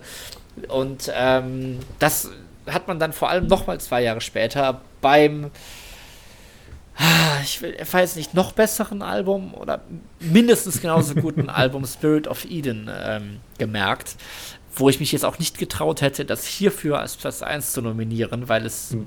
vermutlich ja. einen ganz anderen Geist als den der 80er nochmal widerspiegelt. Das Album wird halt Und heute es ist gerne natürlich es ist natürlich komplett unkommerziell gewesen. Also es war wenig, weniger erfolgreich, genau, du sagst ein kommerzieller Flop. Die Plattenfirma vielleicht auch, man weiß es nicht. Ähm, und insofern sagst du halt, Color of Spring ist äh, doch noch besser geeignet hier für deine Top 5 der 80er Jahre. Total, also allein schon drum, weil man, weil wir davon jetzt gleich einen Song in die Playlist packen können. Bei Spirit of Eden saß die Plattenfirma da hat gesagt, wo, Leute, wo ist denn da die Single? Was, was ist denn das jetzt? Also, ne, das war wirklich sehr, sehr, sehr spärlich, sehr, sehr jazzig, sehr, ähm, sehr, sehr viel, sehr ja. viel, genau, sehr viel, sehr reduziert, sehr auf Improvisation basiert auch einfach. Äh, das ist dann eben auch der Grund, warum Hollis gesagt hat, ja, das ist, das ist so ein, ein, ein eigenes Dokument quasi, damit können wir nicht live auftreten. Das basiert so auf Improvisation. Mhm. Wir können das gar nicht, auch mit der Menge an Instrumenten, wir können das so überhaupt nicht, nicht live aufführen. Und damit war dann halt auch die Live-Geschichte von äh, Talk Talk endgültig vorbei. Und, sind Talk äh, Talk denn, sind sie denn noch aufgetreten später oder nein, war das nein, nein. dann wirklich vorbei? Das ja? war vorbei. Also dieses, okay. wie gesagt, das absolut großartige Live at Montreux, das ich jedem empfehlen kann, ist äh, ja ein, einer der letzten Auftritte irgendwie. Also nach quasi der Tour zu, ähm, zu Color of Spring war einfach Feierabend, weil er meinte, das ist halt nicht möglich. Und auch später dann, ähm, es gab dann noch ein Album Anfang der 90er und spätestens dann hat er halt auch gesagt, ich kann, ich kann nicht gleichzeitig äh, Familienvater und ähm, und ja, und Rockstar sein oder sonst irgendwas. Und ja, hat sich dann einfach zur Ruhe gesetzt und galt wirklich als komplett verschollen. Bis eben äh, vor, ich glaube, es sind schon drei Zwei Jahre, Jahre, echt. Drei Zwei Jahre? 2019? Zwei, drei? Ich gucke mal. Ich habe den Nachruf geschrieben für laut.de. Schaut mal vorbei. Vor drei Jahren war es, ja. Ja, doch, vor drei Jahren. Ja. Ne, vor zwei Jahren. Oder zwei, zweieinhalb vor, Jahren, glaube ich. Nee, nicht mal. 25. Februar 2019 waren es. Okay. Genau. Ja, bis er dann halt wirklich gestorben ist und man zu dem Zeitpunkt halt wirklich viele, viele Jahre nichts von ihm gehört hatte. Und man könnte jetzt behaupten, gerade Sachen wie Spirit of Eden wurden halt in den letzten Jahren noch, glaube ich, immer weiter wiederentdeckt und, und wurde dann auch anerkannt, was für einen Einfluss das zum Beispiel für, für Post-Rock-Musik und anderes schon war. Ich könnte mir vorstellen, dass gerade zu diesem Mythos, äh, äh Quatsch, gerade zu dieser Musik äh, das viel zum Mythos beigetragen hat auch, dass das seine, ja, seine Abwesenheit in der Öffentlichkeit einfach. Ähm, ich finde es auch so ein super Album, aber wie gesagt, hier wirklich noch in der absoluten, in der absoluten Hochphase, auch in der kommerziellen Hochphase. Color of Spring, ein Wahnsinnsalbum, dem man sein Alter nicht anhört. Ja, was hören wir uns denn jetzt gemeinsam an? Wir packen einen Song in die Spotify-Playlist. Welcher ist das? Was Welcher würdest du sagen? Das? Ich glaube, ich glaube, you. Nein. Das wollte ich gerade auch. Doch, das wollte ich gerade auch sagen. Warum? Ja, ja doch. Ja, ja doch. Du? Nein, ich mag, ich mag den sehr. Das ist ein sehr. Ich glaube, doch, da ist auch Mundharmonika drin. Ne? Das lebt auch sehr vom, vom Wechselspiel von, von E-Gitarre und Mundharmonika. Ich rede jetzt Quatsch. Ja. Da ist keine Mundharmonika drin, oder? Findet's mal raus. Das hat ein tolles Gitarrensolo, das stimmt auf jeden Fall. Doch, hier, Harp, Track 2, es stimmt. Ach, Harp, Harp ist aber Harfe. Okay, es wird nicht besser, was ich hier rede. Ähm, lass mal nochmal reinhören in äh, I Don't Believe in You in der Playlist. Bis gleich. Talk, talk. I Don't Believe in You von Talk Talk. Wen, äh, wer die Fortsetzung hören will, auf dem nächsten Album gibt es dann den positiveren Song I Believe in You. Wirklich, kein Witz. Sehr schön. Ähm, Eckhard, sag mal, du hast dir das, hast du dir das Album jetzt vor der Sendung auch nochmal komplett angehört? Ähm, Oder? Darf ich das jetzt verraten? Ja, ich habe mir das Album komplett angehört, ja. Und natürlich die, die äh, Singles, die es ja gab tatsächlich. Love's What You Make It, das lief natürlich Nonstop. Das war ein Riesenhit und Living in Another World und Give It Up, da, ja gut, ich meine, es war schon sehr, Give It Up, es hört sich natürlich auch schon sehr negativ an. Irgendwie. Give It Up war eine Single, das sehe ich ja jetzt erst. Oder? Give It Up. Nee, stimmt, ja, stimmt doch. wirklich, ja, aber es war mir ja. gar nicht klar gewesen. Und I Don't Believe in You, ja, ich weiß gar nicht, ob das jetzt noch so ein großer Hit war. Aber, nee, das waren, äh, schon die, das waren schon die beiden, ganz klar. Ja, ja. Mhm. Ähm, dann sag mal, wie, wie, das ist ja mein Nummer 1 Album. Also, wie, wie fandest du es auch wirklich? Also, mich interessiert wirklich in, in Hinsicht auf, auf Abwechslungsreichtum auch so. Ja, ich finde es sehr interessant. Also, ich meine, wir hatten jetzt, ähm, wir hatten jetzt, äh, wenn wir die Farben nehmen, wir hatten Gelb und Rot dabei, ne? Computerwelt und Falco 3. Wir hatten ähm, deutsche, deutschsprachige und österreichsprachige Sachen dabei, natürlich mit Falco und äh, Kraftwerk. Und wir hatten eine deutsche Band dabei, die Englisch singt. Alpha, was hatten wir noch? Wir hatten Anfang der 80er ja, Computerwelt, Kraftwerk. Wir hatten Ende der 80er Pretty Hate Machine, Pretty Hate Machine von Nine Inch Nails. Und wir hatten jetzt Talk Talk mit dem vielleicht nicht kommerziell erfolgreichsten Album, aber wie du sagst, halt mit dem ist es, ist, Album. Ist es nicht? Ist es nicht? Ich glaube, ich glaube, It's My Life war noch ein Ticken erfolgreicher. Ich bin es nämlich eigentlich musikhistorisch so gewohnt, dass das kommerziell erfolgreichste Album eigentlich immer das Album nach dem großen Hit, nach dem großen Durchbruchalbum ist, weil sich das dann alle kaufen. Also ja. So, so, so, so bin ich jetzt ein bisschen gewundert, dass die Leute quasi sagen so, aha, aha, okay, ist mal live, das kennt man jetzt, das hört man jetzt, das macht man jetzt und dann, ach, die bringen jetzt ein neues, das bestelle ich mir vor. Wobei ich sehe jetzt hier gerade in der ähm, englischen Wikipedia, The Color of Spring became the band's highest selling non-compilation Studio Album. Habe ich Dazu gesagt. muss man dann natürlich sagen, dass, äh, dass es von Talk Talk später noch eine Compilation gab, die war auch super erfolgreich. Das ist die Natural History, ne? Ja. Ja. Ja. Mit, mit dem äh, Cover auch, also ne, dem Cover Artwork, was halt sehr, sehr, ähm, ja, oh, ja. schon die, die 80er mit definiert hat, das kann man schon sagen. Wenn, wenn wir hier mal eine Folge über, über Cover Artworks oder so machen, dann, klar, also dann werden wir ganz bestimmt dann mal auf Talk Talk kommen, die wirklich äh, ja. da auch ein, ein sehr, sehr tolles, zusammenhängendes äh, Werk einfach haben, was das angeht. Ich ja, spannende Sachen. Spannende fünf Alben auf jeden Fall. Ähm, wie ist es in der nächsten Folge? Alex, sagst du es mir? Ich bin gespannt, wie es weitergeht. Es kommen deine fünf äh, liebsten Alben der 80er. Nicht die, die, für, die du für am wichtigsten hältst, sondern die, Meine liebsten Alben. Deine ja, liebsten, ganz, ganz objekt, äh, subjektiv.